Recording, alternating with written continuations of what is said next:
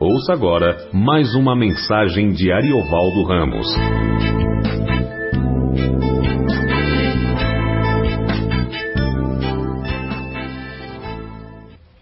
Boa noite, a graça para o Senhor.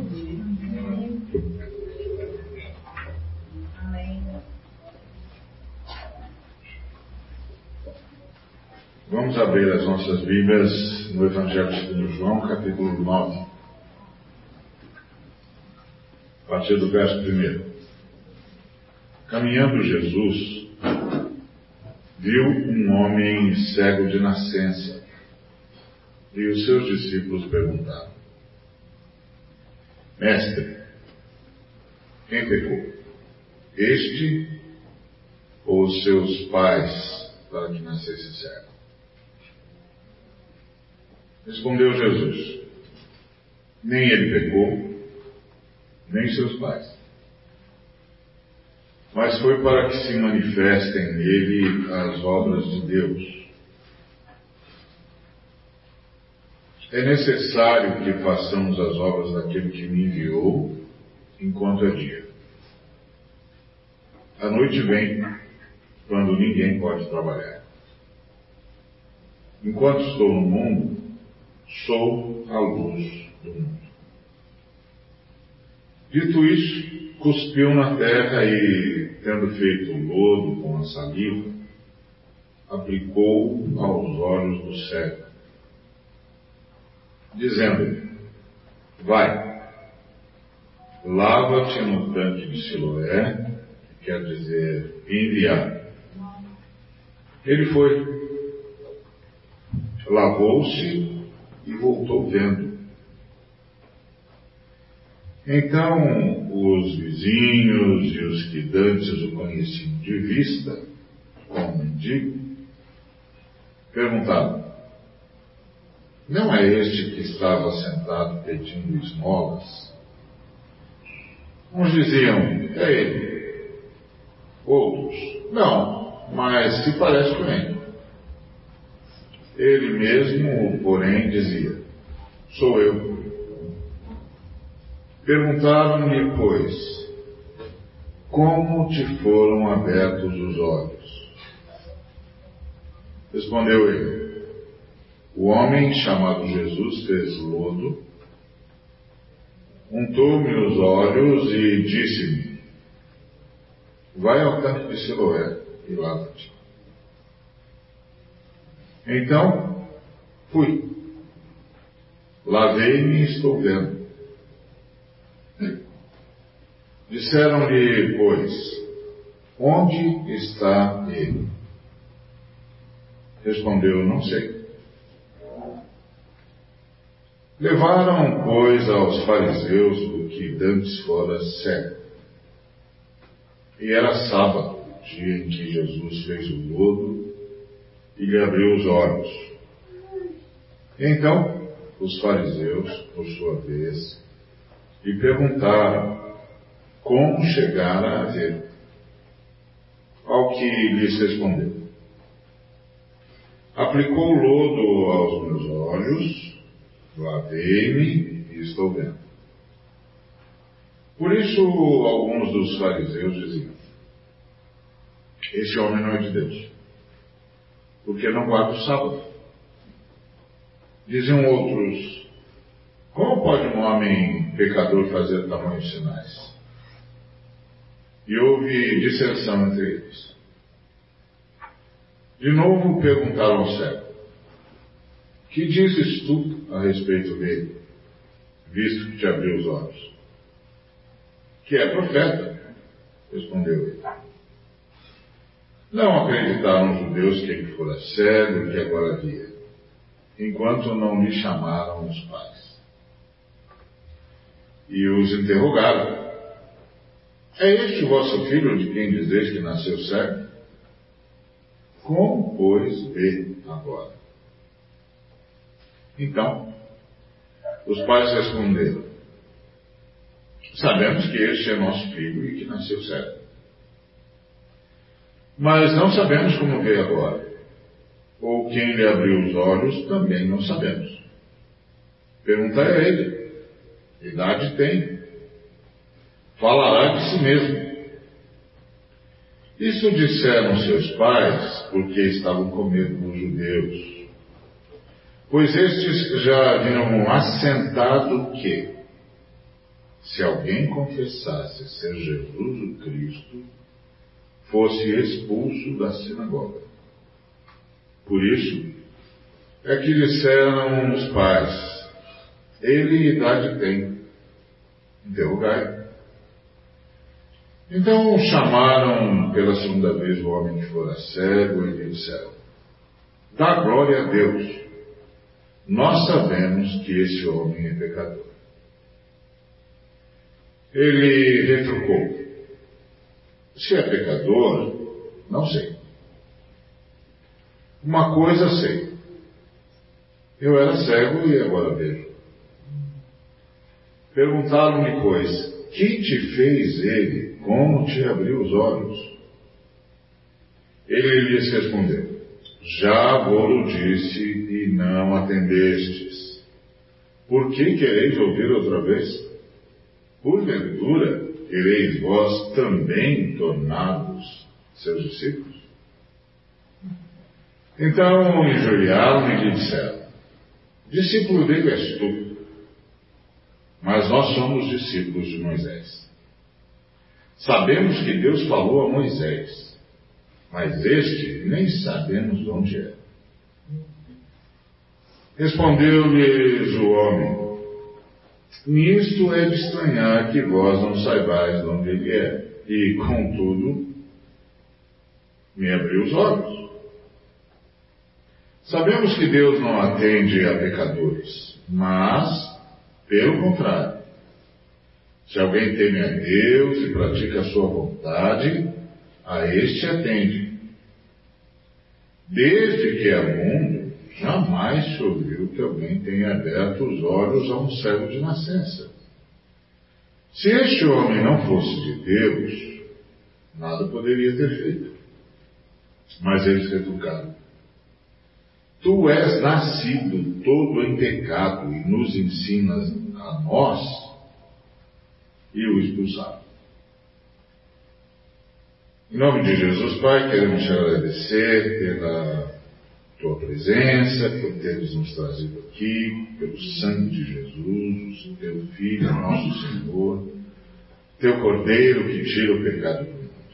Queremos te agradecer por esse momento diante da tua palavra e rogar que mais uma vez a tua palavra venha a nós.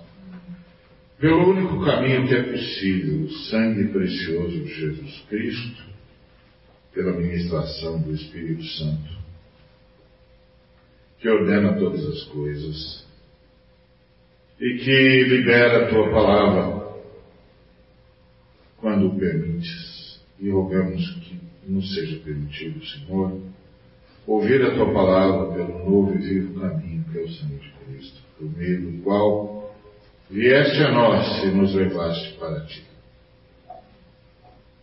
Abençoa-nos com a tua palavra. Que a tua palavra produza em nós a tua vontade. E glorifique o teu santo nome. Em nome de Cristo Jesus. Amém. Muito bem, esse é um texto muito conhecido, um milagre extraordinário de Jesus, um sinal da sua messianidade. Os milagres de Jesus eram para que as pessoas soubessem é, com certeza que ele era o Messias de Israel, aquele que fora anunciado pelos profetas e que fora, portanto, aguardado por gerações, milênios. E então a cada milagre o Senhor se apresentava dava aos, aos irmãos judeus uma nova chance de vê-lo, uma nova chance de entender os profetas e uma nova chance de se converter. Então, esse era o objetivo dos, do ministério do Senhor. E esse texto aqui é muito rico. Uh, eu gostaria de conversar com os irmãos sobre algumas coisas muito ricas que tem nesse texto. Bom, a primeira frase do texto é, parece ser o óbvio ululante, não é? Caminhando Jesus, viu um homem cego de nascença. Natural, não poderia ser o contrário, né? Então, é, é o óbvio ululante. Mas, é, nem sempre. Porque tem muitas pessoas no mundo que nem são cegas, mas nunca são vistas muitos seres humanos que nunca são vistos. Seres humanos à beira do caminho, o tempo todo. Nunca são vistos. Aliás, são até evitados. É para não, não serem vistos mesmo.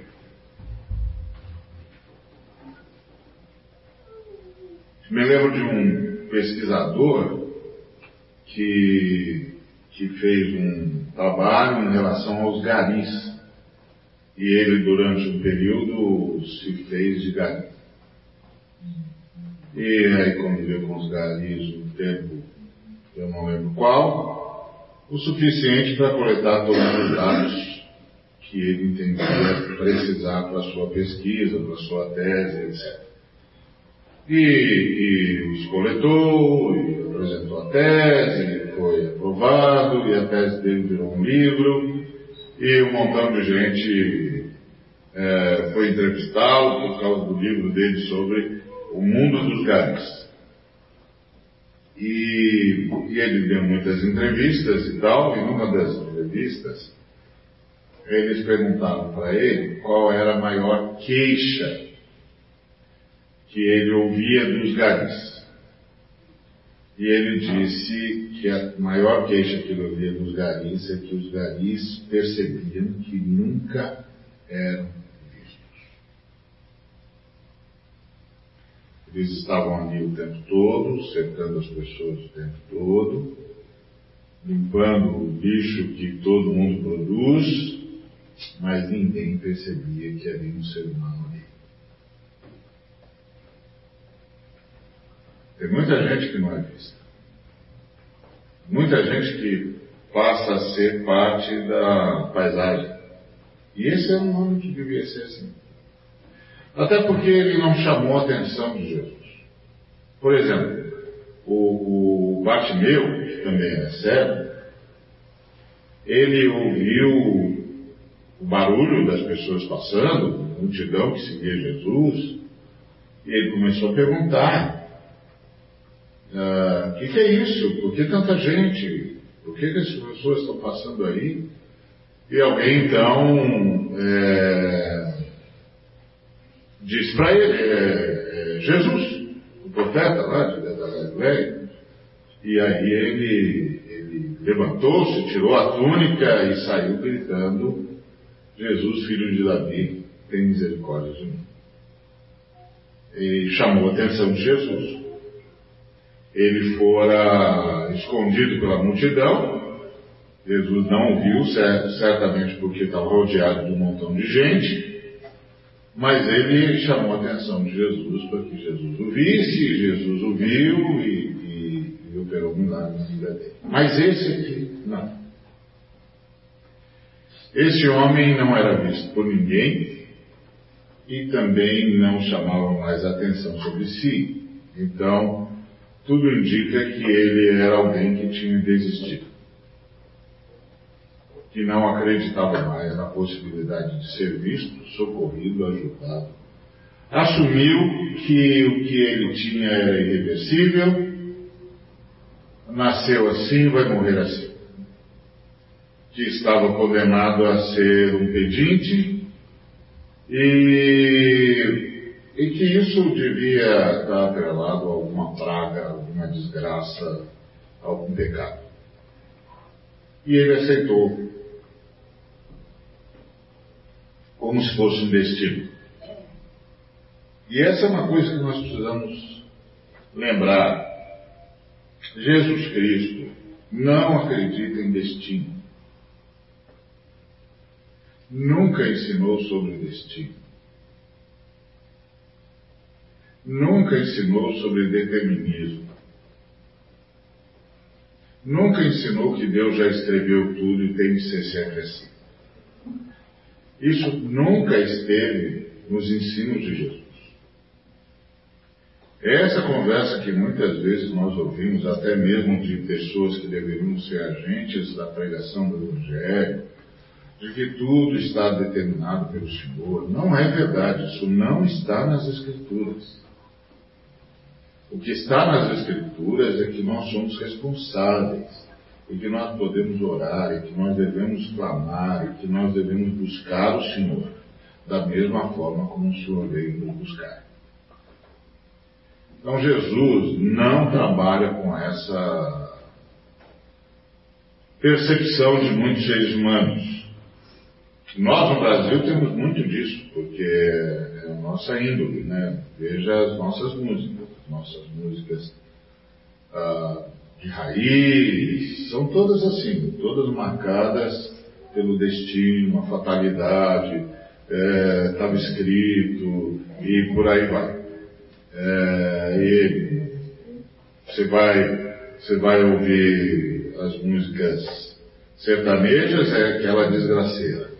Aí você, você vai ouvir até mesmo samba, é outra desgraceira. É sempre essa, é o fatídico.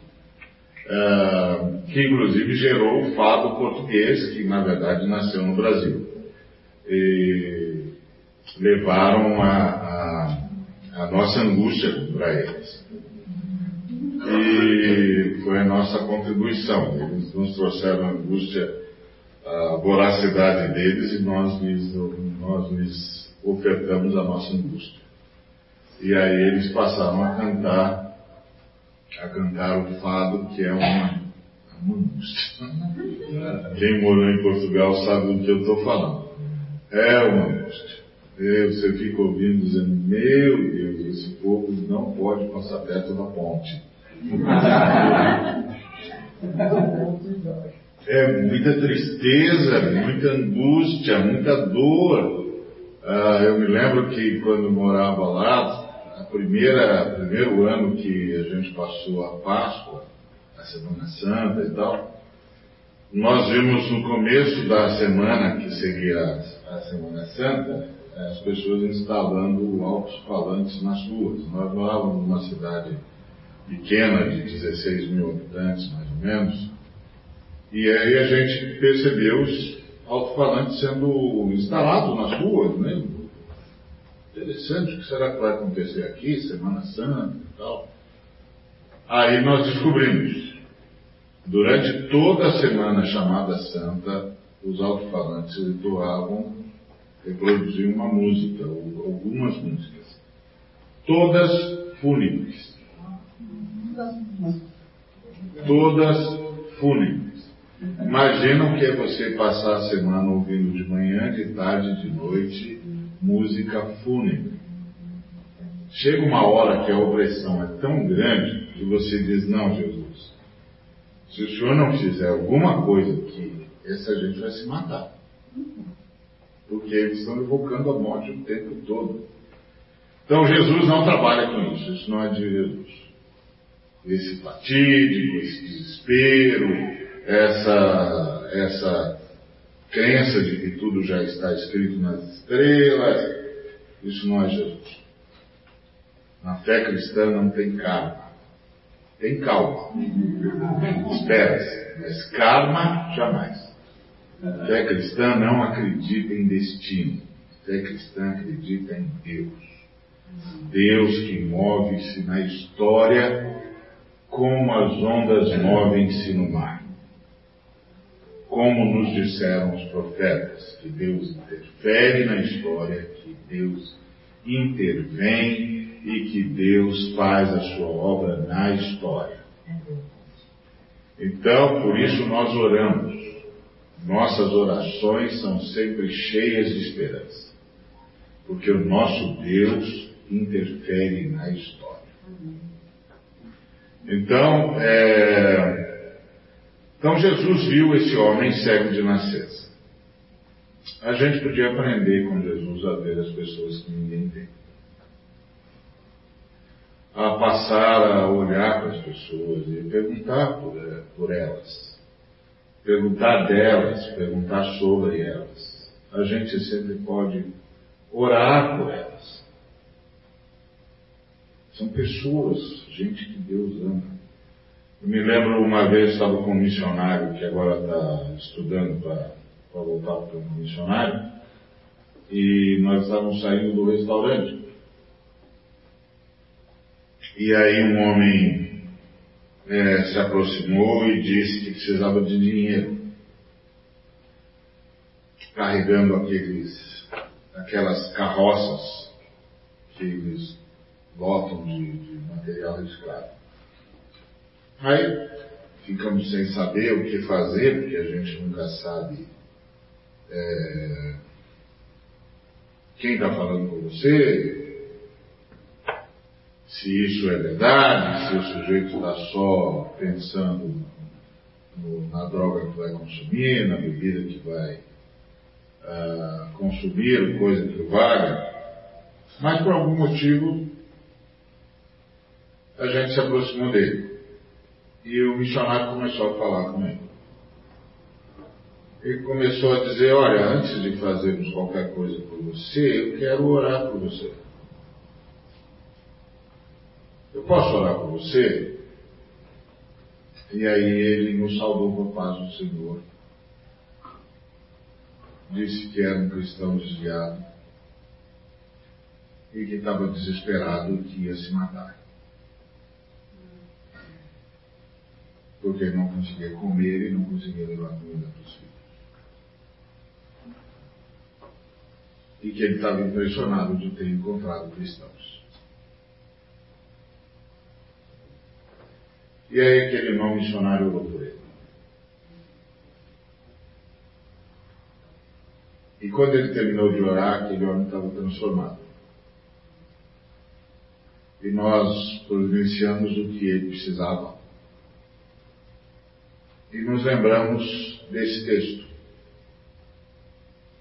Caminhando Jesus, viu um homem. Viu um homem. Um ser humano. Uma pessoa por quem ele veio morrer. Se a gente cruzar com cada ser humano, e olhar para ele pensando: este aqui é um sujeito, um homem, uma mulher, por quem Jesus Cristo morreu, ele imediatamente ganha dignidade. Porque se só existisse aquele homem, aquela mulher, que ninguém vê, Jesus Cristo iria morrer por ela. Iria morrer por ela. E é isso que faz os seres humanos seres dignos. O que faz os seres humanos seres dignos não é o que eles são capazes ou não de fazer. O quanto eles trabalham ou não trabalham. Se eles são gente boa ou gente má. Se eles têm possibilidades ou não têm nenhuma. Se eles falam a verdade, vocês são mentirosos. Se eles são gente sem sorte ou só vagabundos, não importa. Se só tivesse aquele ser humano no mundo, Jesus Cristo já morreu por ele. É isso que eu torno o ser humano digno. Jesus Cristo não acredita em mérito. Nós acreditamos em mérito. Jesus Cristo não acredita em mérito. E graças a Deus que Jesus Cristo não acredita em mérito, senão nenhum de nós estaria salvo.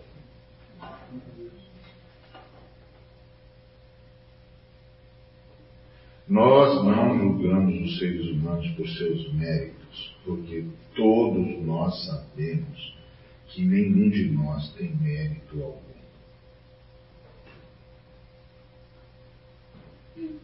Jesus Cristo viu um homem. Ponto. Que ninguém mais vê. E isso fez a diferença na vida daquele homem. Eu me lembrei daquele missionário que viu aquele homem. Até então nós tínhamos visto uma pessoa que nos parou e nos fez um pedido. Mas o Espírito Santo tocou aquele missionário e aquele missionário viu um homem. Não viu um pedinte. Não viu um andrajoso. Não viu um sujeito que talvez fosse beber ou consumir drogas. Viu um homem. Se aproximou dele e disse: Posso orar com você? E pôs a mão no ombro daquele homem ali no meio da rua. Ele orou.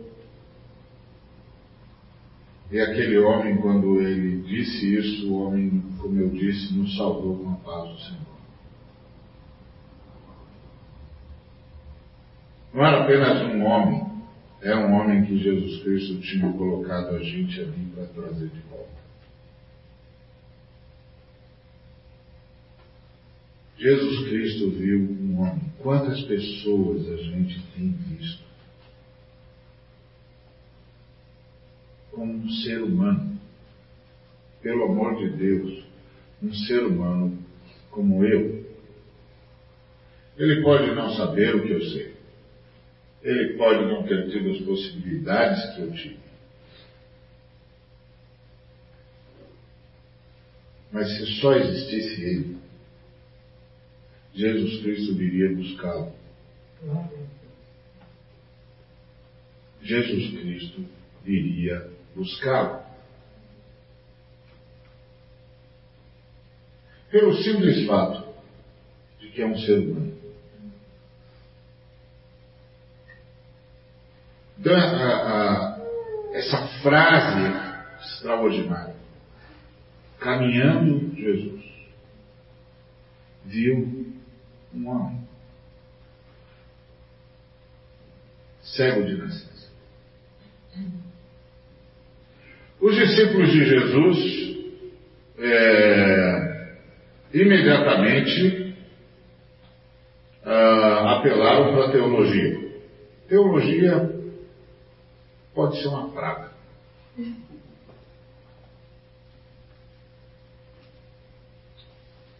Pode ser uma praga. Quando ao invés de estender a mão aos seres humanos, fica tentando descobrir por que, que ele está sendo punido. Eu não sei que mania os crentes têm de achar que Deus anda por aí punindo gente. Se Deus andasse por aí punindo gente, nenhum de nós estaria aqui. Deus anda por aí salvando gente. Deus anda por aí arrancando gente do inferno e arrancando o inferno de gente. Eu não sei de onde nós tiramos isso. De que Deus anda por aí punindo pessoas. que Jesus Cristo veio, desceu aos infernos, para depois sair punindo todo mundo.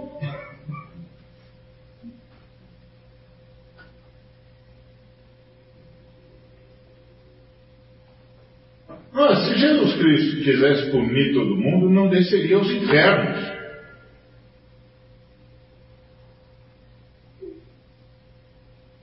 Para que passar por isso se já vai punir todo mundo?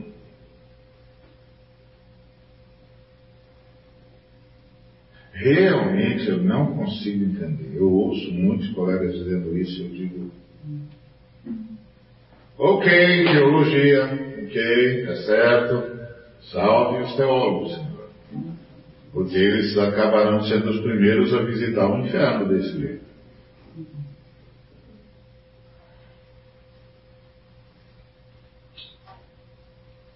Irmãos, Jesus Cristo, por amor a nós, desceu aos infernos.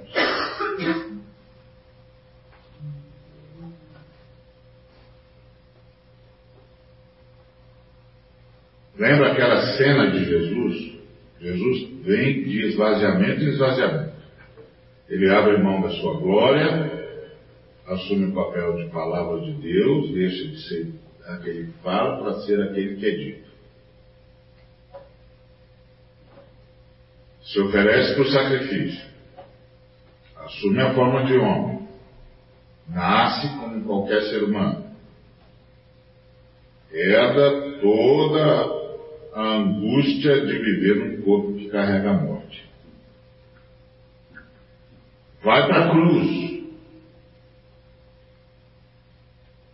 e percebe seu caminho para o inferno. Eli, Eli, lema sabatani. Deus meu, Deus meu. Por que me desamparaste? Caiu para o inferno. Que é o lugar do desamparo. E aí nessa hora ele diz, Pai,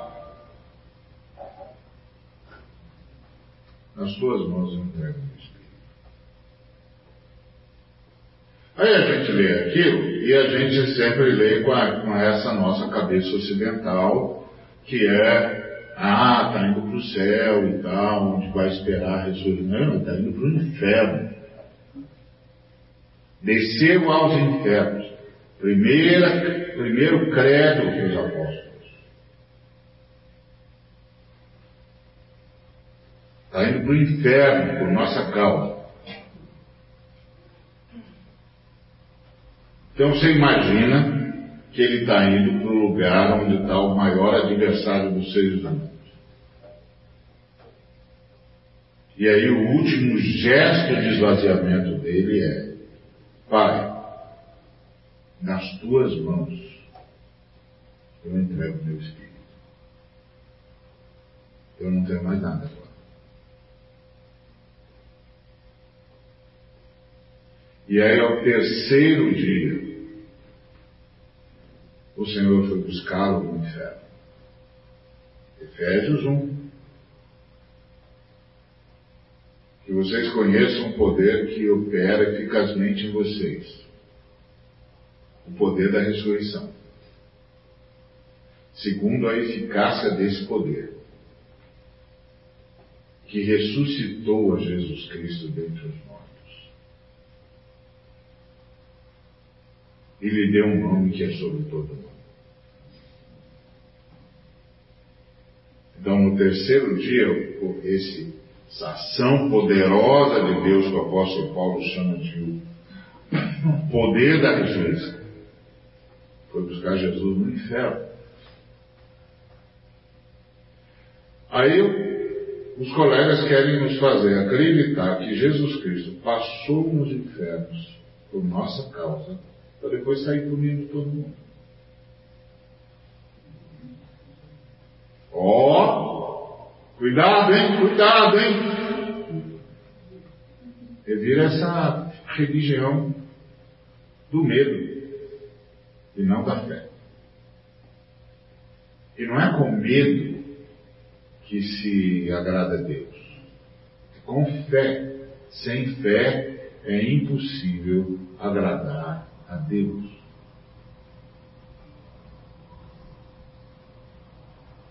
E aí o medo faz isso. Um cheio de crente aí que está na mão dos maus pastores, que tiram deles até a roupa do corpo. Porque um ser humano com medo faz qualquer coisa. E o desespero, do lado contrário, é que os que não têm medo também não têm fé, então não fazem nada. E aí os que falam a verdade ficam muitas vezes tentados a dizer, acho que é melhor botar um pouco de medo nessa gente.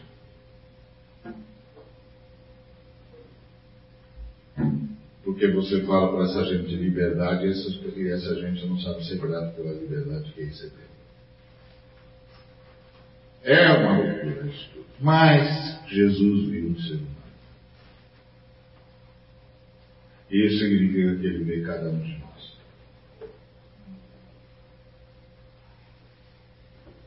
Isso quer dizer que ele viu você. E que ele vê você sempre. Vê cada um de nós. Apesar de nós. E a exemplo desse ser humano, todos nós somos espiritualmente cegos de nascença. Todos nós nascemos sem ler nada e alguns crentes insistem em continuar usando óculos escuros. Porque não vê, você fala e não, não quer ver. Tem alguns que não veem e outros que não querem ver. Aliás, tem um ditado que diz que o pior cego é o que não quer ver. Acontece. Não adianta. Ele não quer ver. Então Jesus viu. Aí vem os, os discípulos, teólogos, eita teólogos. Mestre, quem pegou e pecou este ou seus pais para que nascesse cego? Isso é uma teologia muito comum em Israel, muito comum também entre os neopentecostais, que é tudo que acontece com você tem a ver com o pecado. É, o que será que você está fazendo? Olha, não sei não, hein? Irmão, as coisas estão. Sei não, hein, irmão? Olha a lei. É, olha aí, irmão, o que está fazendo? Irmão, ah, perdeu isso, irmão? E. Da onde? É, está doente? Da onde veio essa teologia? Essa teologia veio do inferno. Porque a raça humana caiu. A maldade passou a dominar o nosso coração. Nosso planeta passou a se tornar um perigo. Se tornou um perigo para nós e nós um perigo para ele. A humanidade caiu. Atenção, a humanidade caiu precisa de salvação. O planeta se tornou maldito. E nós ainda amaldiçoamos mais o planeta. A humanidade caiu. Não precisa você fazer nada para que aconteça o mal. A maldade já está espalhada. Eu não sei de onde que nós tiramos essa ideia de que a gente é bonzinho. Bom é Deus que faz o sol nascer sobre justos e injustos, disse o Senhor Jesus. Que não aceitou nem ele mesmo ser chamado de bom. Mas a gente acha que é legal.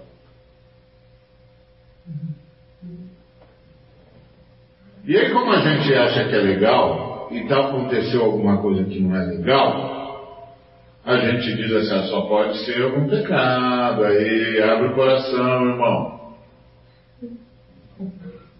que são essas perguntas mórbidas, né? O camarada não quer ajudar ninguém, ele só quer saber qual é a última novidade.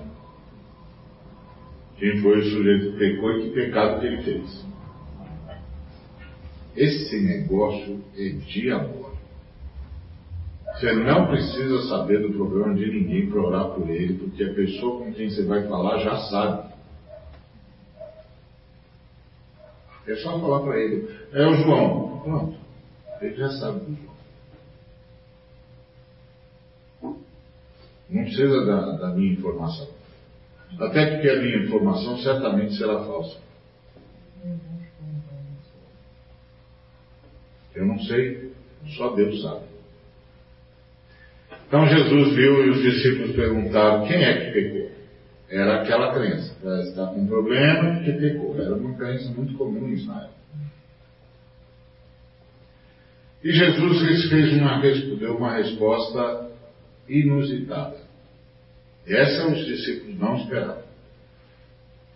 Nem ele pecou, nem seus pais. Mas, então por que, que aconteceu mal por ele, com ele? Porque o mundo caiu. Atenção. Hello. O mundo caiu. Os seres humanos são seres caídos. Pode acontecer com qualquer um. Ser humano, sofrimento é uma roleta russa. Pode acontecer com qualquer um. Não tem ninguém imune. Ninguém está imune à enfermidade, ninguém está imune à desgraça, ninguém está imune. O segredo da vida cristã não é imunidade, é comunidade.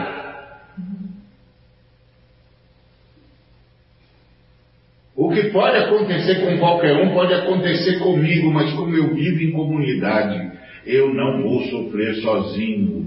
Os meus irmãos vão se unir a mim, eles virão em meu socorro.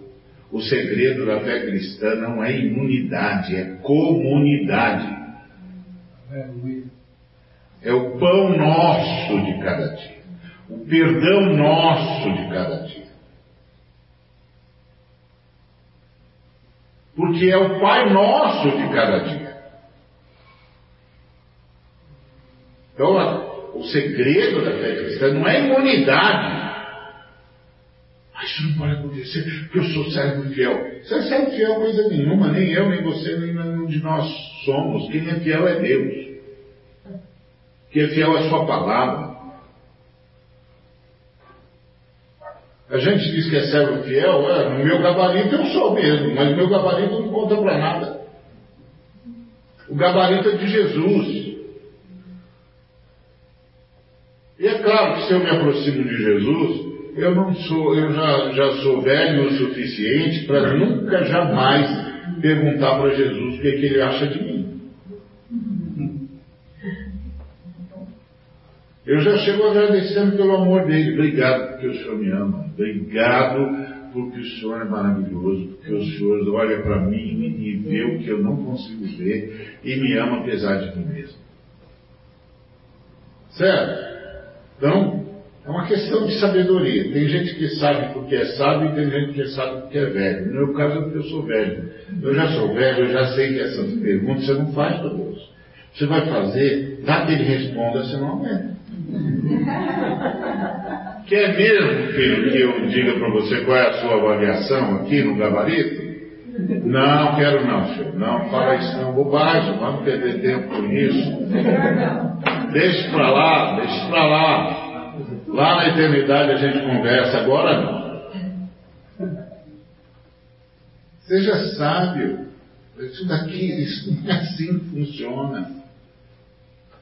A fé cristã não é uma fé de unidade, é uma fé de comunidade. Os irmãos se reunirão em torno de mim, eles me socorrerão, eles orarão por mim, eles repartirão, repartirão o que puderem, eles vão me abraçar, eu não estou sozinho, isso é comunidade, é a vida cristã, é a vida da igreja. É outra história. Não é medida de quem é que não é mais espiritual. A fé cristã não é assim. Ô irmão, estou numa situação muito difícil, ah, colhi muito pouco, não vai dar para pagar as contas. Está muito difícil. Aí o outro irmão responde, rapaz, eu colhi muito. E sabe o que, isso significa? Que as suas contas estão pagas. Porque agora eu sei porque eu colhi. Eu colhi muito porque o Senhor estava me preparando para ajudar você que colheu pouco. Isso é a vida da igreja. Que bom, irmão, que a gente se encontrou. Porque eu colhi muito. E agora eu sei por quê. Olha aí. Pronto, está resolvido o seu problema. Qual é o próximo assunto? Esse aqui nós já resolvemos. O problema é que a gente caiu no mérito. Aí caiu no mérito, você colheu um pouco, você é pecador. Eu colhi muito, eu tenho fé. Eu oro mais que você, você não estava no monte, eu estava. Você não fazia jejum, eu faço. Você não vem na reunião da igreja, eu venho. Conclusão? Deus me abençoe e puniu você. É, vai orar mais, meu filho. A próxima campanha vai começar a semana que vem. Dessa vez você vem na campanha. Aprendeu? Aprendeu o que, que acontece quando a gente não vem na campanha? Quando a gente não semeia? Está vendo o que, que acontece quando a gente não semeia? Onde isso é fé cristã? Onde isso foi ensinado por Jesus Cristo? Onde isso foi ensinado pelos apóstolos? Nunca. Os apóstolos disseram que o Senhor abençoa a igreja para nós nos abençoarmos mutuamente. E o apóstolo Paulo, inclusive, esse, esse texto da colheita, é, é, eu só copiei do apóstolo Paulo. Foi ele que disse. Para que quem colheu de menos não sinta falta. Isso é palavra Paulo, pelo, pelo Espírito Santo. Então a fé cristã, graças a Deus, não trabalha com a noção de mérito, trabalha com a noção de serviço. Por isso que nós construímos rampa antes de construirmos escada. Porque para subir a escada precisa ter coordenação motora. A gente primeiro constrói para quem não tem. Porque nós nos sentimos em débito com os que não têm.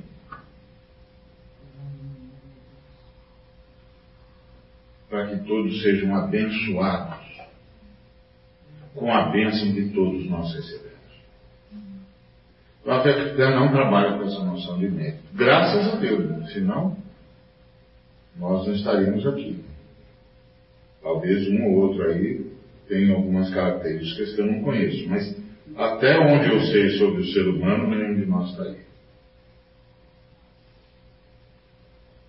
E aí Jesus disse: Não, nem ele pecou, nem seus pais. Mas foi para que se manifestem nele as obras de Deus. E aí tem gente que lê isso aí e diz assim, ah, então o senhor ficou, fez ele nascer cego de nascença, porque o senhor queria agora fazer um milagre para o mundo todo saber. Eu sei que isso não passou pela sua cabeça. Porque você já conhece Jesus o suficiente para saber que não é disso que ele está falando. Tenho certeza que isso não passou pela sua cabeça prodigiosa, teológica, que você não pensou, ah, Jesus fez ele nascer cego. Ó, oh, cuidado.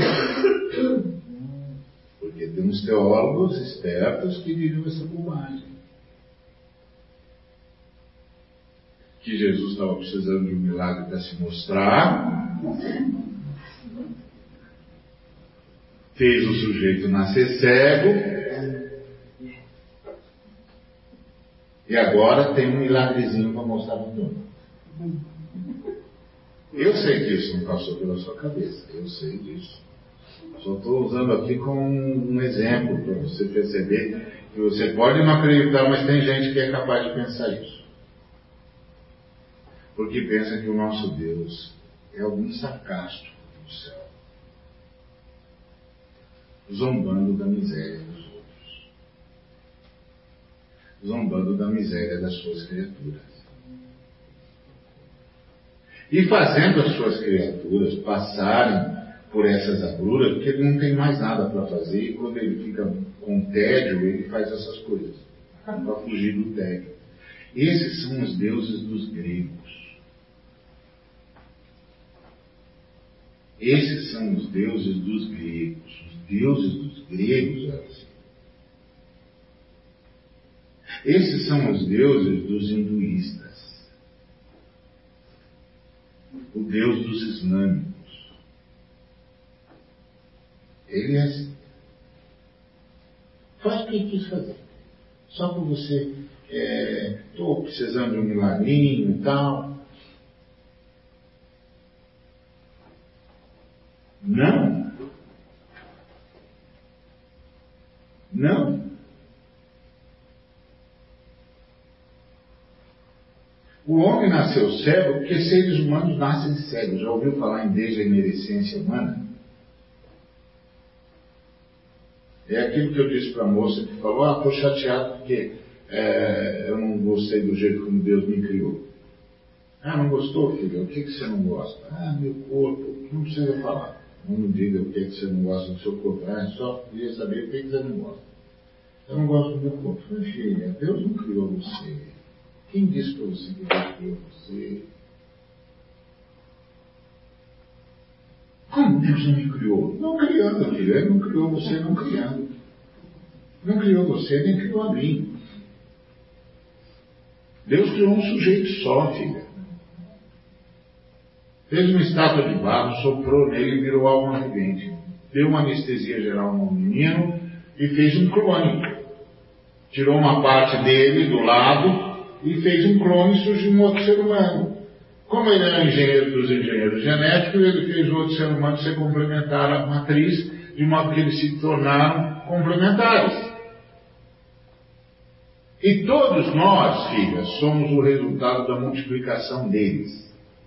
Com uma agravante triste, filha. Eles só começaram a procriar depois que pecaram. Aí, deu nisso. deu nisso. Se eles tivessem começado a procriar antes da queda, e a gente fosse da turma antes da queda, era outra história. Mas primeiro eles caíram, aqueles bandidos, primeiro caíram. Depois começaram a procriar, filha. Aí nós somos o subproduto da degenerescência humana. Mas fica tranquilo, Deus sempre soube de vocês, sempre soube de mim. E na ressurreição você vai ter o corpo que quer. E vai ser para a eternidade, filho. Vai ser para a eternidade. Você vai poder desfilar à vontade. Vamos ter o universo como passarela para você.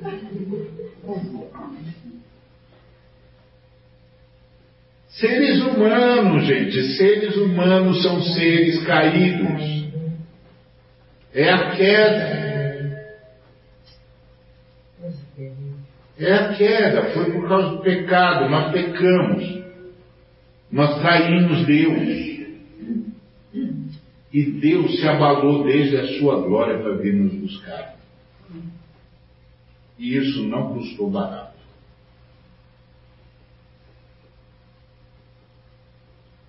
Isso não custou barato. Isso custou muito caro para Deus. Por isso Deus não acredita em mérito, não acredita em gente que merece mais do que os outros. Por isso que Jesus disse que no reino de Deus é assim. O sujeito chamou um, camarão, um pessoal para trabalhar de manhã e disse, vou dar um denário para vocês. Aí meio-dia, o pessoal já tinha trabalhado meio-dia, 12 horas, e aí ele passou e achou uns outros caras lá sem fazer nada e disse, o que vocês estão fazendo aí? Ah, não tem nada para a gente fazer. Ah, vai, vai, vai trabalhar lá. Tem lugar lá na minha, na minha é, fazenda. Pode ir lá trabalhar. Aí eles foram lá trabalhar. Ele estava quase terminando o dia, ele achou mais um grupo de caras. O que vocês estão fazendo aqui? Ah, ninguém chamou a gente para trabalhar. Vai lá, vai lá na minha fazenda tem trabalho. Pode ir lá, pode ir lá.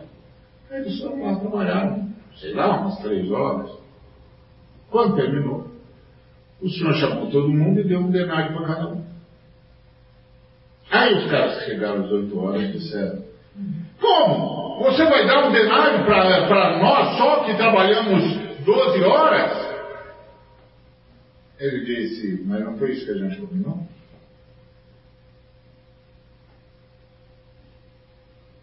Foi isso que a gente combinou? Foi. Você nos contratou e disse que que pelo nosso trabalho um dia você daria um denário. Um denário, aí. que a gente dá. Mas e eles? Você não entendeu. Você está pensando que eu pago um denário pelo quanto o camarada trabalhou na minha fazenda. Mas eu pago um denário para qualquer um que aceitar o meu convite de trabalhar na minha fazenda. Você entendeu?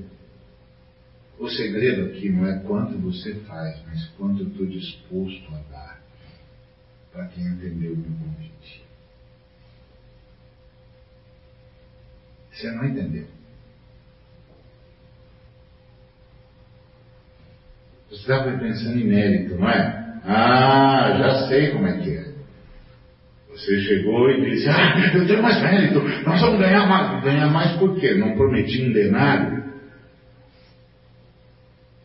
É que você pensa que eu pago a você pelo quanto você trabalhou na minha fazenda, mas eu pago porque você trabalhou na minha fazenda.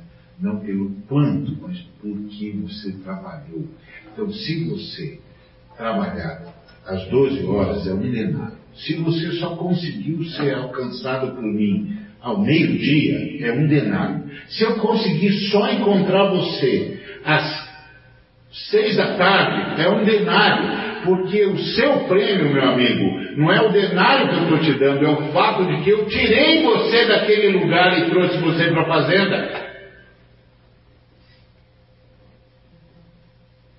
A fazenda é a salvação.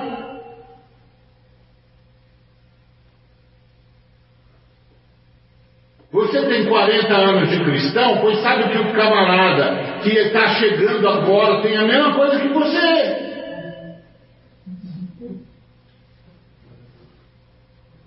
Porque não é pelo quanto você trabalha, porque você chegou. Não foi você que veio. Ele achou você na rua. E trouxe você para a fazenda dele. E aí ao meio-dia ele achou mais gente na rua. E trouxe para a fazenda dele. E diz: quem vai para minha fazenda não passa fome. Quem vai para minha fazenda no final do dia recebe o suficiente para viver. E depois, às seis da tarde, ele achou mais gente na rua. E disse: Vem para minha fazenda, não fica aí passando fome.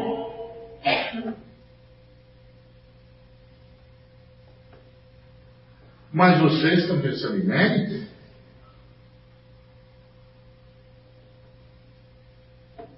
Eu de vocês na minha fazenda, eu tenho anjos.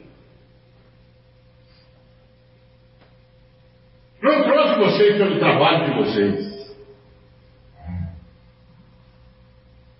Trouxe vocês para poder abençoá-los.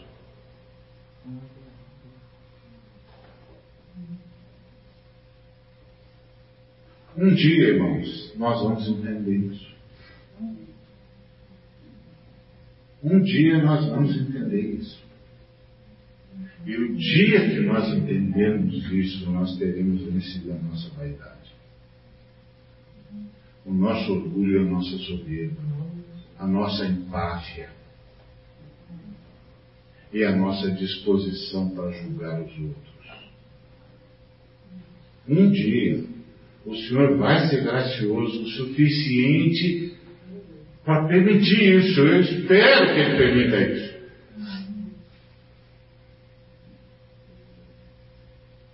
E aí, nós vamos conseguir ver os seres humanos que ninguém mais vê.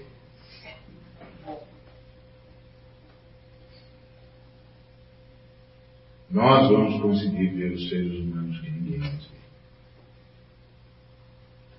E nós vamos conseguir ver que os seres humanos existem para que se manifestem neles as obras de Deus. Cada ser humano que a gente encontra é uma oportunidade que a gente tem de ser agente de Deus para que na vida daquela pessoa se manifeste as obras de Deus.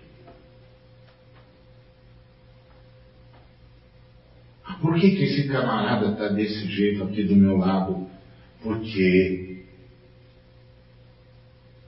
ele vai ter agora, manifesta a eles, a ele as obras de Deus. E quem vai fazer isso? Eu vou fazer isso. Eu vou fazer isso. Eu vou dizer para ele. Rapaz, que bom que te encontrei. Hoje eu estava precisando mostrar a, a, o amor de Deus para alguém. Que bom que eu te encontrei. Você é a oportunidade que Deus está me dando de mostrar o amor dele. Não, não é você que está em débito comigo, não. Eu que estou em débito com você.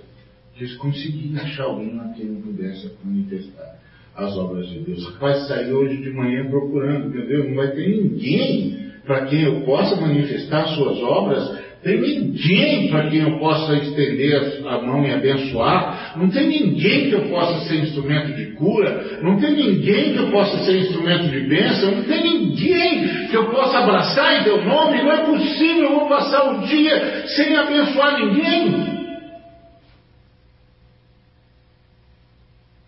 Isso é fé cristã. Não é levantar de manhã perguntando quem é que vai me abençoar.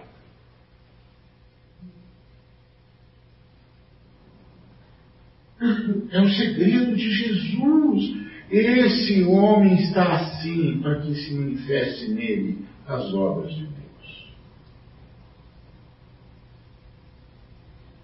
Quantas pessoas estão ao nosso lado, irmãos? São oportunidades que a gente tem de manifestar as obras de Deus. No mínimo, a gente pode orar por eles como aquele missionário orou.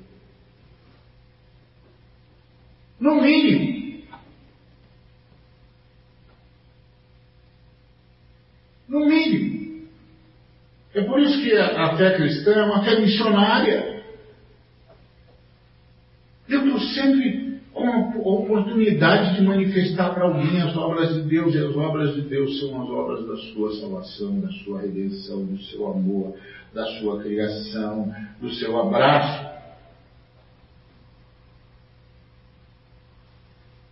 Isso é fé cristã. A gente sai de manhã para abençoar pessoas. Senhor, é hoje que nós vamos abençoar quem?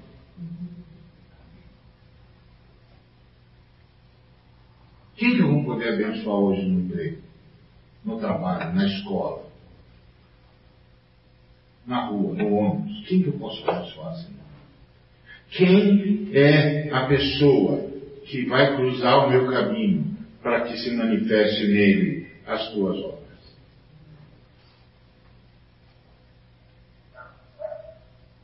Quem que eu vou abençoar? Mas para isso, irmãos, tem que tirar essa loucura do mérito da nossa cabeça, do nosso coração. Isso é obra do diabo. Isso é obra do diabo, tem que tirar isso.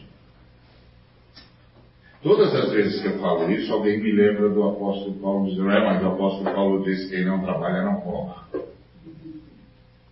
O que o apóstolo Paulo estava dizendo não é quem não trabalha no emprego X, é quem não está vivendo na vida da igreja, não está participando e vem aqui explorar os irmãos, que ele seja disciplinado. Ele tem de aprender a viver em comunidade.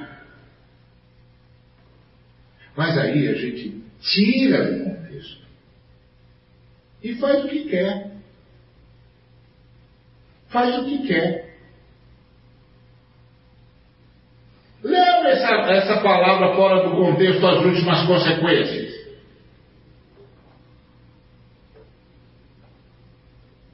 Leva.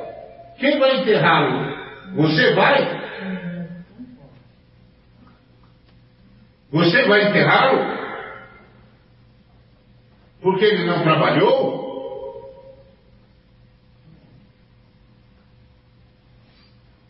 Leva as últimas consequências. Quem vai ficar assistindo ele morrer de inanição? Você?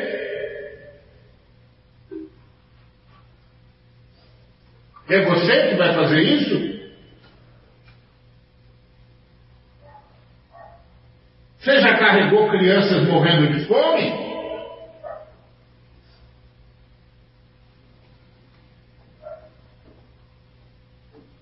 Não faça isso nunca, porque você não aguenta. O que, que é isso? O que, que é isso? Que maldade é essa? Onde está isso no texto? O texto está falando da vida comunitária. E os irmãos estão dizendo para ele que tem os irmãos que não participam da comunidade. E aí Paulo diz, disciplina esses irmãos, para eles aprenderem a viver em comunidade. Chama eles e diz, ó, você não pode participar se você não está cooperando com a comunidade. Você não entendeu o espírito da fé cristã, você tem que participar, trazendo a sua parte, trazendo o seu culto, trazendo a sua contribuição, não importa quão mínima ela seja. Isso é vida cristã. Vida comunitária. Você precisa aprender a viver em comunidade.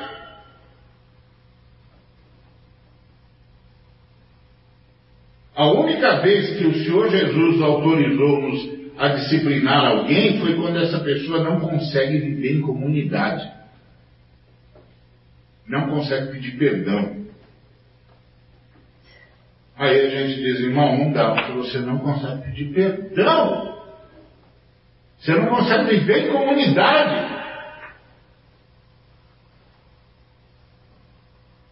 Então o Senhor Jesus disse que você tem que ficar do lado de fora até que você se converta de verdade.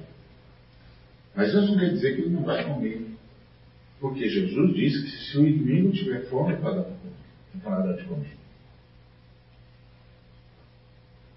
Se tiver sede, para dar de beber. O problema é que o camarada pega o texto fora do contexto e não leu a Bíblia, ele não leu a Bíblia, ele não leu Jesus Cristo, e ele não sabe que essas, as cartas, sejam as gerais, sejam as paulinas, sejam as pastorais, são comentários da vida de Jesus. Jesus é a chave hermenêutica da fé cristã. Nenhum apóstolo contradisse Jesus.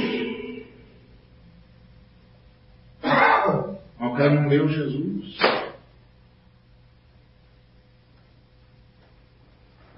E ele acha que é uma contradição. É, então, então Paulo está contra Jesus. Porque Jesus disse que se o inimigo tiver fome, para dar de comer para ele. Se tiver sede, para levar água para ele. Então quem é que está certo? Jesus ou Paulo? Você acha que tem mesmo esse tipo de contradição na Bíblia? Claro que não. Paulo está falando na mesma, no mesmo contexto que Jesus falou: se o seu, se o seu irmão tiver pecado contra você, vai lá e fala para ele: escuta, você pecou contra mim, você precisa resolver isso. Aí ele não te ouve, leva outros irmãos, ele não te ouve, leva a igreja. É a mesma lógica. Ele não está contradizendo Jesus, ele está dizendo, ó, Jesus falou que não pode permitir esse tipo de coisa. Mas, nesse mundo em que os teólogos viraram muito mais defensores de um teólogo do que, do que expositores das Escrituras, fica essa loucura aí. Aí você fala, mas, meu irmão, isso não está nas escrituras. Fala baixo, não deixa ninguém ouvir isso, você falando isso, você vai passar vergonha. Não é isso que a Bíblia ensina. Você está dizendo que o Paulo está contradizendo Jesus, para com isso. Presta atenção. Olha aqui, eu vou te explicar, vou te explicar baixinho para ninguém perceber que eu estou falando para você, tá bom? Aí você levanta e fala como se fosse ideia sua, ok? Para com isso, filho, o que você está fazendo?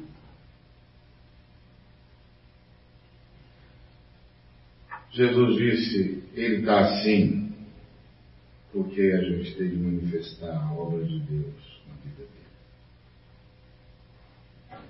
E é necessário que a gente faça as obras de Deus enquanto é dia, porque vem a noite quando ninguém pode trabalhar. Ah, ele estava falando da morte dele, que seria um período de morte na humanidade. Às vezes a humanidade chama a noite. Às vezes a humanidade chama a noite.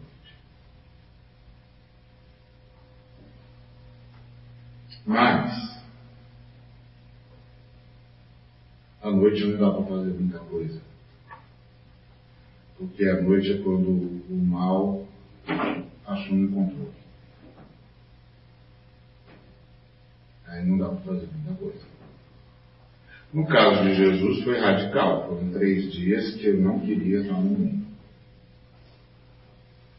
O que será que aconteceu no mundo nesses três dias?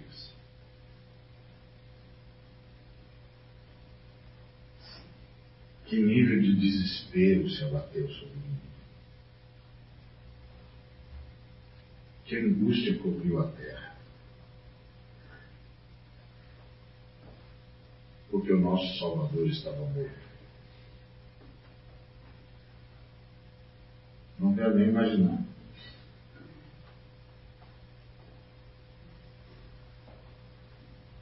Quando a noite vem, só dá para sofrer.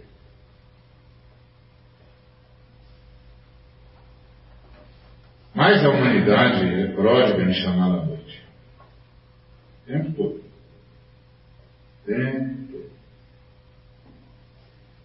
Já tivemos muito movimento de noite no mundo. Muito. Cada vez que isso acontece, o sofrimento vem. Ainda bem que depois que Jesus Cristo venceu, sempre tem a volta. A luz acaba espantando as trevas. Porque Jesus Cristo ressuscitou. Mas olha a visão de Jesus. Enquanto estou no mundo, sou a luz do mundo. Ou seja, eu não posso ver alguma coisa e não fazer. Irmãos, olha que coisa engraçada. Jesus falou sobre nós dizendo exatamente isso. Ele disse: Vós sois a luz. Então, enquanto você está no mundo, irmão, você é a luz do mundo. Quando você está na sua família, irmão, você é a luz da sua família. Enquanto você está naquela empresa, você é a luz daquela empresa. Quando você está naquele bairro, você é a luz daquele bairro. Quando você está naquela vizinhança, você é a luz daquela vizinhança. Enquanto você está naquele relacionamento, você é a luz daquele relacionamento. Eu e você não podemos viver como se a gente não tivesse visto os seres humanos. Porque nós somos a luz do mundo. E nós estamos aqui para que as nossas boas obras levem as pessoas a glorificar o nosso Pai que está nos céus. Enquanto você estiver onde você estiver, você é luz do mundo.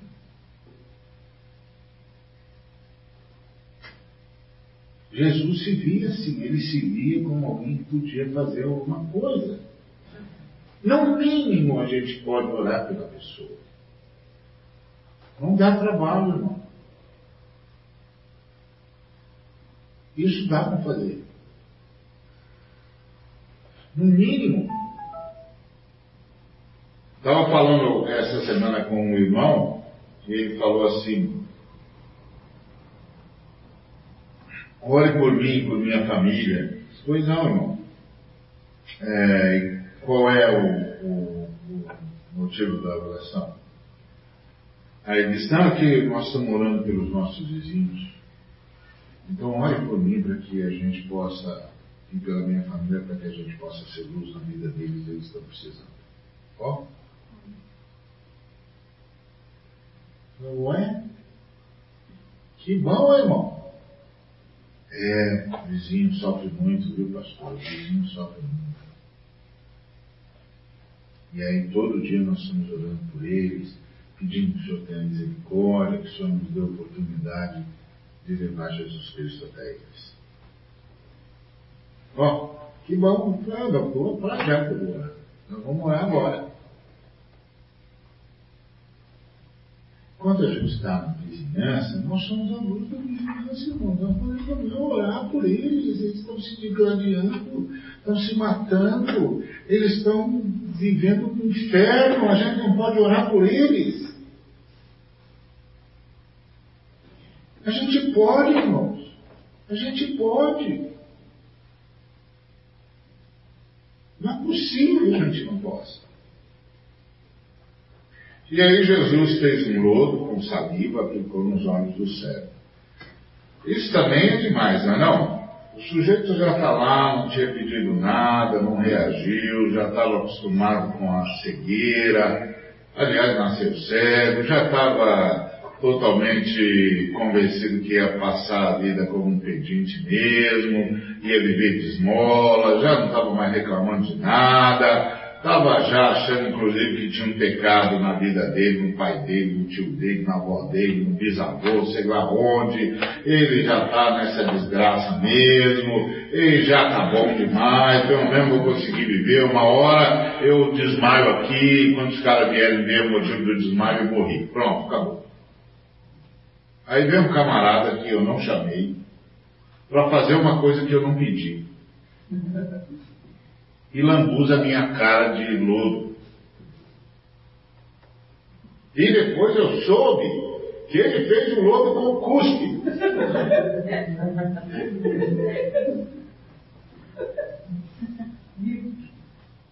Imagina um negócio desse.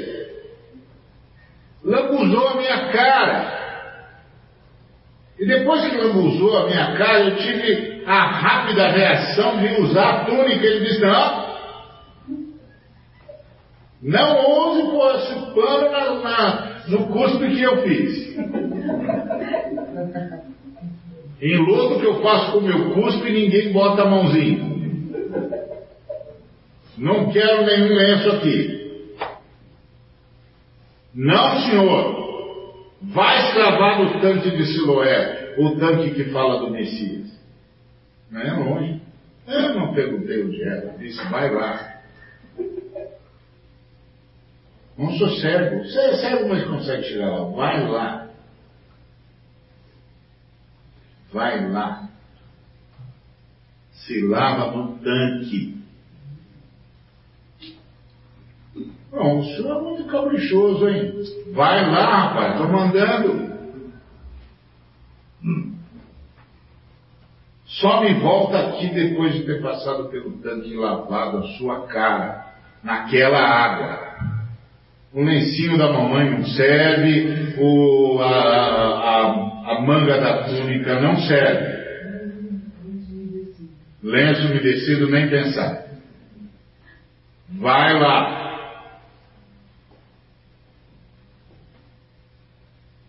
E ele foi. Também imagina o nível de autoridade que Jesus tinha quando falava. Você já dá medo? Aí. Ah.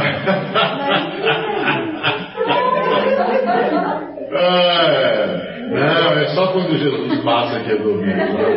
Fora disso, esquece.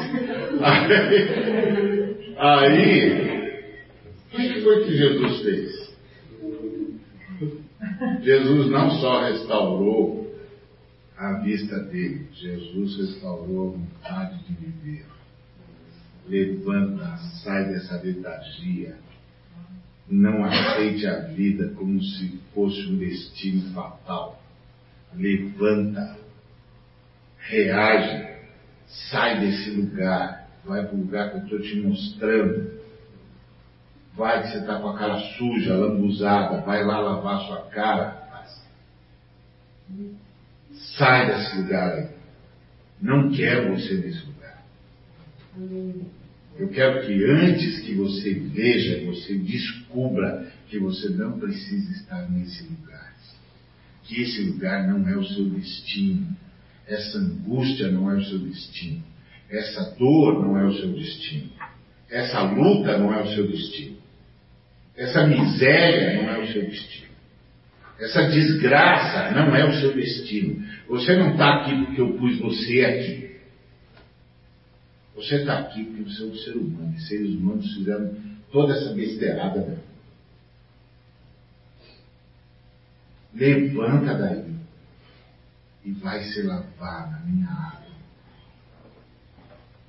Vai se lavar na minha água.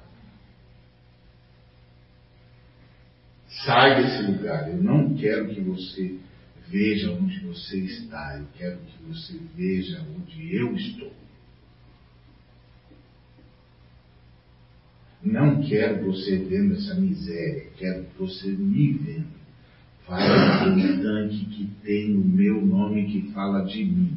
Eu quero que você me veja. Não quero que você veja a porcaria onde o inferno te botou.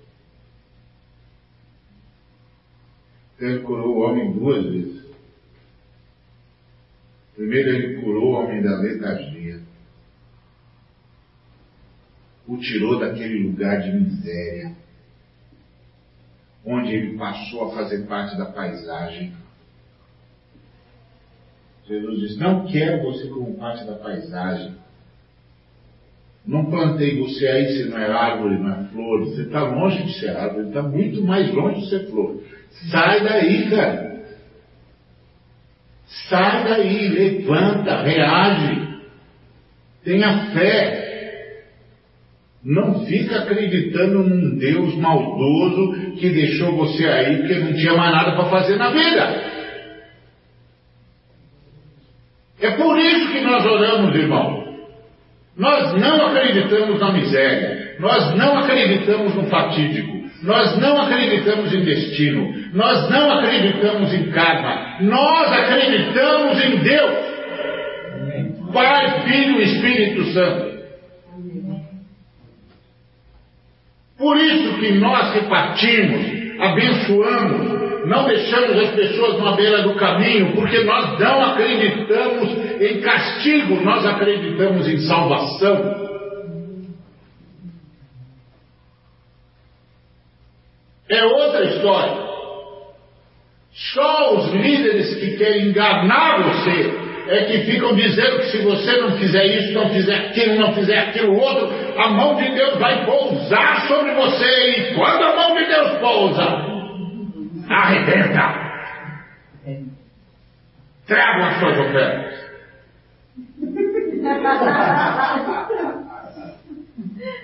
Ou você traz as suas ofertas porque você tem um culto de gratidão com Deus e vem para demonstrar sua gratidão porque Deus está permitindo que você administre a fortuna dele, ou fica com você.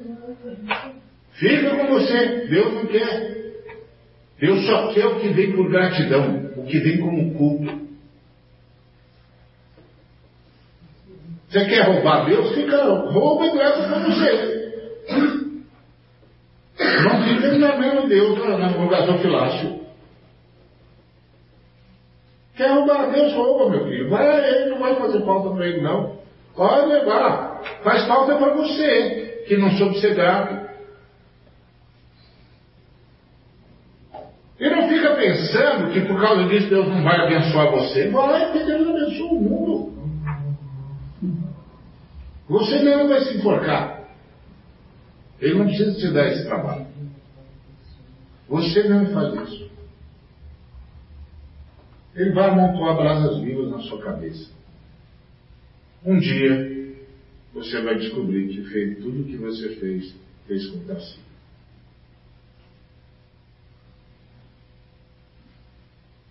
Não precisa se preocupar com isso, não.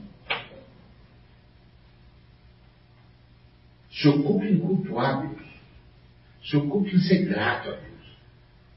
Se ocupe em partilhar, em abençoar, em socorrer, para que se manifestem as obras de Deus. Se ocupe nisso. E aí as suas ofertas virão e nós vamos usar as suas ofertas para abençoar a gente. Mas não se preocupe com isso não. Se ocupe com Deus. Então é isso que o Senhor está dizendo. Vai lá, rapaz. Lava na minha água. Sai dessa inércia.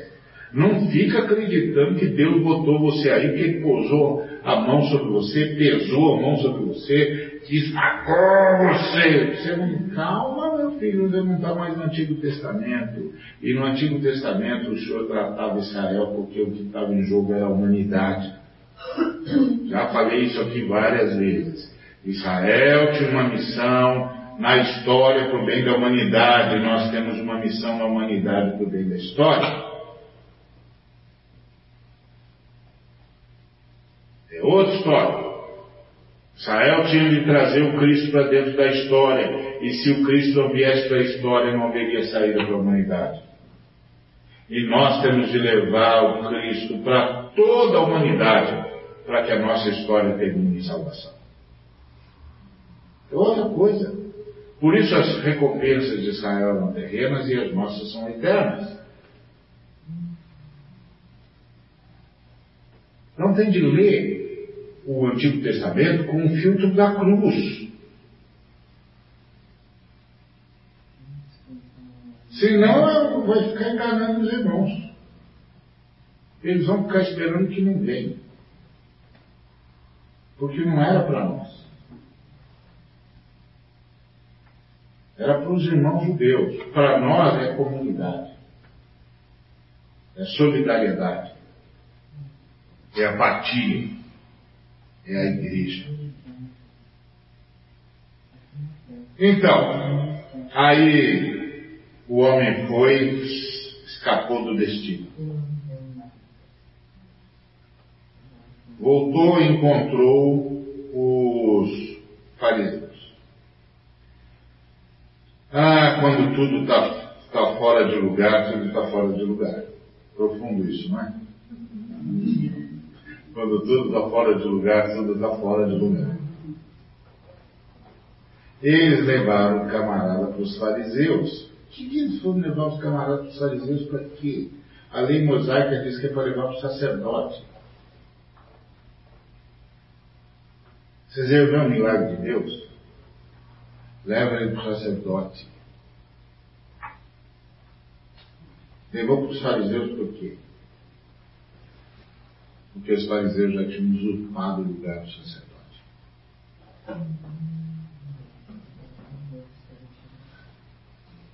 E já tinham assumido para si uma autoridade que eles não tinham.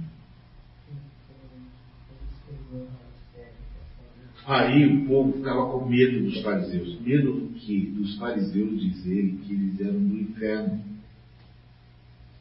Os fariseus não são autoridade para nada. A ordem de Moisés era muito clara. Você recebeu um milagre? Recebi. Vai lá para o sacerdote, o sacerdote vai, vai examinar você e vai dizer para você qual é a oferta que você vai trazer em, como gratidão para Deus. É essa a lei. O que, que os fariseus estão fazendo aqui? Os fariseus usurparam o poder. Se julgaram senhores de Israel, os senhores de Israel não eram os fariseus. Israel era uma nação teocêntrica, centrada no templo e no sacerdócio arônico. Mas os fariseus foram desqualificando o sacerdócio arônico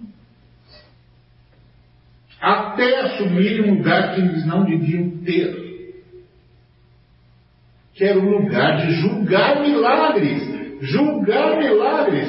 Onde está escrito na lei de Moisés que os fariseus julgam os milagres?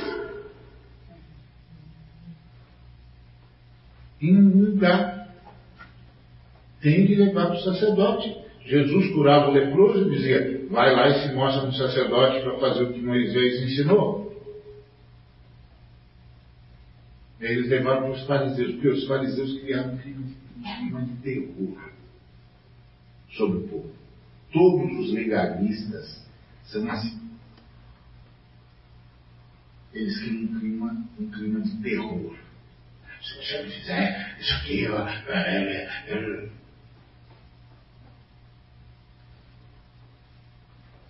terror. Eles levaram o menino para os fariseus. Para que nós levamos o fariseu?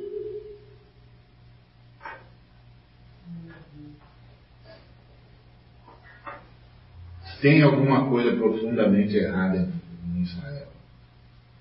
As coisas não estão mais no lugar onde deveriam.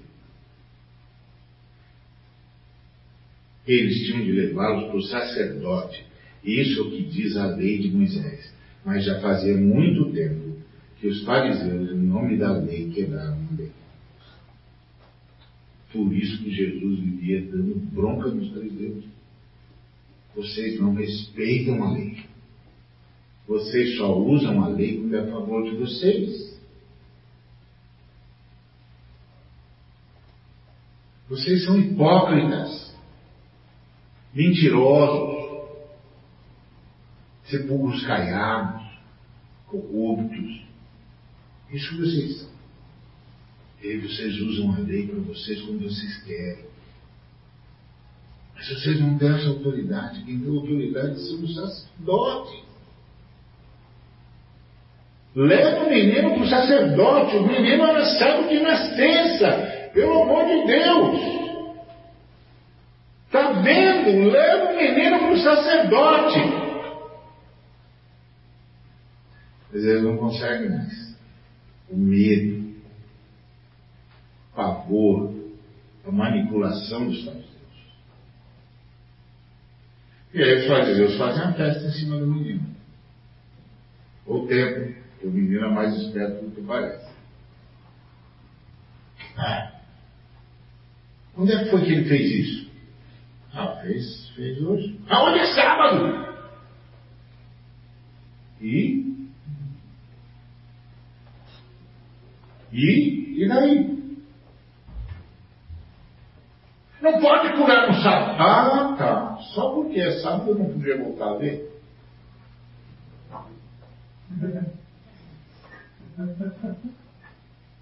Fica cego. Ó, você deu azar? Hoje Jesus estava passando por aqui, mas é sábado. E sábado o senhor não pode fazer nada, ninguém pode fazer nada. Você é um azarado mesmo, hein? Que loucura é essa que Deus nos fariseus? É assim que funciona quando o camarada se desatrela de Deus. Então, os fariseus usurparam um poder que não era deles e transformaram a vida dos judeus no inferno. E ele não tinha autoridade nenhuma para isso. Nenhuma. E eles, na verdade, tinham decidido que iam pegar Jesus Cristo de qualquer jeito. Porque eles já tinham determinado que quem dissesse que Jesus Cristo era o Messias tinha de ser expulso.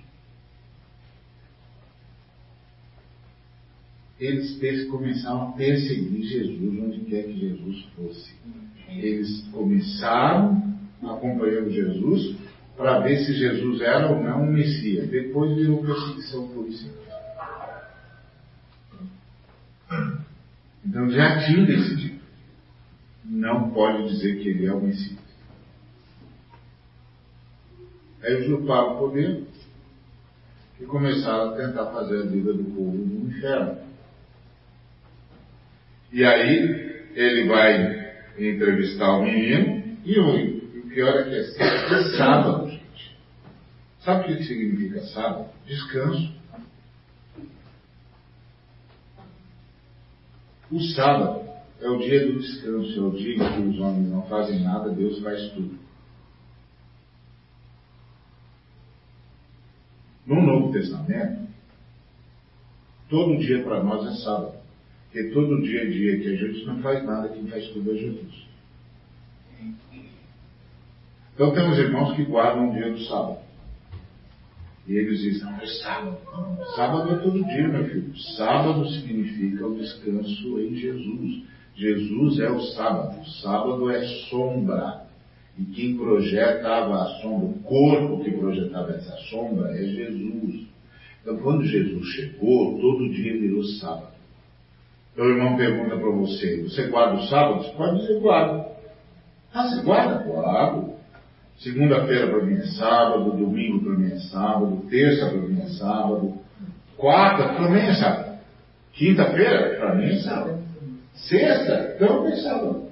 E sábado, opa, empatou. Sábado é sábado mesmo.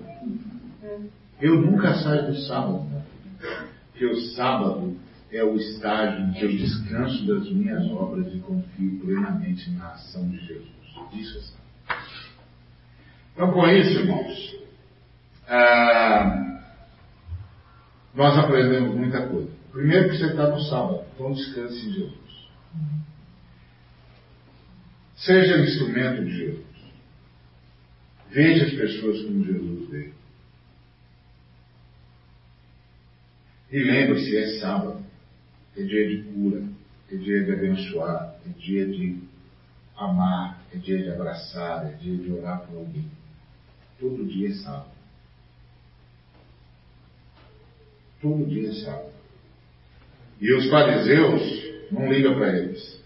Eles não conseguem mais ver nada. Quem estava cego eram eles. Foi isso que o menino que era cego de nascença disse para eles: Não estou entendendo. Eu já falei isso para vocês. Eu já contei para vocês o que aconteceu. O que vocês estão querendo? Aí eles disseram, dá glória a Deus. Dá glória a Deus aqui, irmão, não se engane. Dá glória a Deus aqui não é como quando o pregador está pregando e diz assim, posso ouvir um glória a Deus? Não é? Posso ouvir um amém, um glória a Deus, um aleluia? Alguém, alguém se habilita? Não, não é isso não. Dá glória a Deus é uma expressão idiomática que queria dizer o seguinte, fala a verdade. Fala a verdade diante de Deus. E é isso que ele está dizendo para o menino. Fala a verdade diante de Deus. A gente sabe que ele é pecador. E o menino diz, olha, se ele é pecador, eu não sei, depois eu sei, eu era certo, agora eu vejo. Foi uma resposta ótima. É. Não, porque ele, eu, ah, eu, você não sabe quem ele é. Eu, eu, não. Ele disse, eu não consigo entender que vocês não sabem quem ele é. Acabou de operar um milagre que nunca aconteceu e vocês não sabem quem ele é? Um pecador não é. Porque nunca soube um milagre como esse. Vocês não sabem quem ele é? Ou vocês não querem saber quem ele é? E esse foi o problema dos fariseus. Não é que eles não sabiam e não tinham condições de saber quem Jesus era. É que eles tinham decidido que não queriam saber quem ele era. Simplesmente porque, apesar de ser um sujeito com uns milagres impressionantes, ele era da Galileia. E não tem profeta na Galileia. Isso é puro preconceito. O preconceito é assim, torna todo mundo cego. E eles investigaram. Se eles tivessem investigado, eles teriam descoberto que ele cresceu na Galileia, mas era de Belém.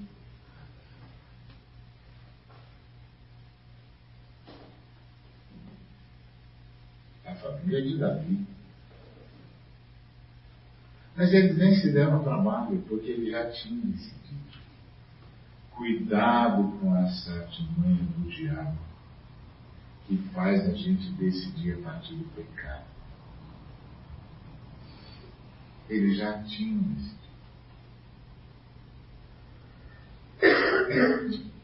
Quando a gente decide, a gente não consegue fazer mais nada. Quando a gente decide que o filho é culpado, a esposa está errada, o esposo é responsável, a, o, o, fulano não vai fazer o que eu disse. Não importa o que ele faça. O nosso preconceito já decidiu. A gente não vai conseguir. Esses dias estava atendendo um casal, a senhora dizendo um montão de coisa, e eu disse, minha senhora, não era o seu marido que tinha de estar vendo isso, o marido do lado. Não era o seu marido que tinha de estar vendo isso, minha senhora? Ela falou, ele não consegue. Mas, minha senhora, o, o, seu marido já realizou tantas coisas que eu vi. A senhora tem certeza que ele não consegue fazer isso, minha senhora? Não, é que o senhor não sabe o que eu passei. Minha senhora, não estou perguntando o que a senhora passou. Estou perguntando se não era o seu marido que tinha de cuidar disso, minha senhora. Aí ela falou, era, mas ele não vai conseguir. Ele não vai conseguir porque ele não pode, ele não vai conseguir porque a senhora não acredita nele, ou acho que ele não vai conseguir porque Jesus não faz mais milagre nenhum. Estou dando três alternativas para a senhora. Eu podia dar alternativa nenhuma das anteriores, mas essa não tem. A senhora tem que escolher. Se a senhora escolher é porque Jesus não pode fazer nenhum milagre, eu já sei que a senhora tem um problema de fé, vou orar pela senhora. E se a senhora decidir que é porque o seu marido não pode, ou que a senhora não acredita mais nele, a senhora tem um problema de preconceito. E pode ter boas razões para ter desenvolvido, mas eu também vou orar pela senhora, mas eu vou orar por, por outra coisa. Vou pedir para o senhor vencer o preconceito da senhora, para a senhora poder ver o seu marido. E depois a gente ora para milagre. Porque agora, minha senhora, a senhora não consegue nem ver o homem que está aqui. Não dá nem para orar por um milagre. Milagre de quem? Não tem ninguém aqui.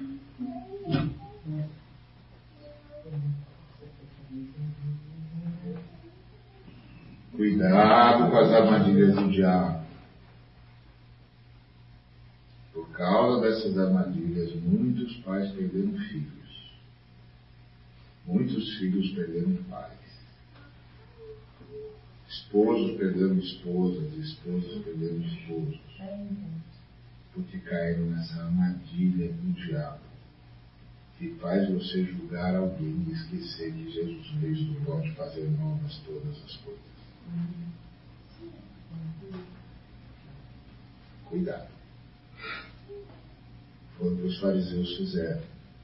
E por isso eles não viram Jesus com tudo quanto era milagre jogado na cara deles. Não subestime o preconceito no nosso coração. Não subestime. O preconceito cega mais do que qualquer enfermidade. Não subestime. Então, isso que eu queria dizer com os irmãos, e queria deixar com os irmãos o desafio de ser, de sermos luz do mundo. Jesus Cristo reagia como reagia porque tinha uma consciência só. Enquanto eu estou no mundo, eu sou a luz do mundo. Enquanto você estiver onde está, meu irmão, minha irmã, você é a luz daquele lugar. Ore a Deus para te dizer como iluminar. Não precisa sair afoito. Pode orar, calma, muita calma nessa hora. Calma, começa a orar. Deixa o Senhor conduzir você pela mão dele. Mas começa a orar, já está bom. Se você sair daqui começando a orar, já está bom. Amém? Amém? Que o Senhor nos abençoe, o Senhor sobre nós levante o seu rosto e dê misericórdia de nós. Que o Senhor faça brilhar o seu rosto de glória em cada um de nós e nos dê a paz. graça do nosso Senhor e Salvador Jesus Cristo, o amor de Deus e a comunhão do Espírito Santo seja com cada um dos irmãos e irmãs e com todo o povo de Deus, hoje e para todos sempre. Amém.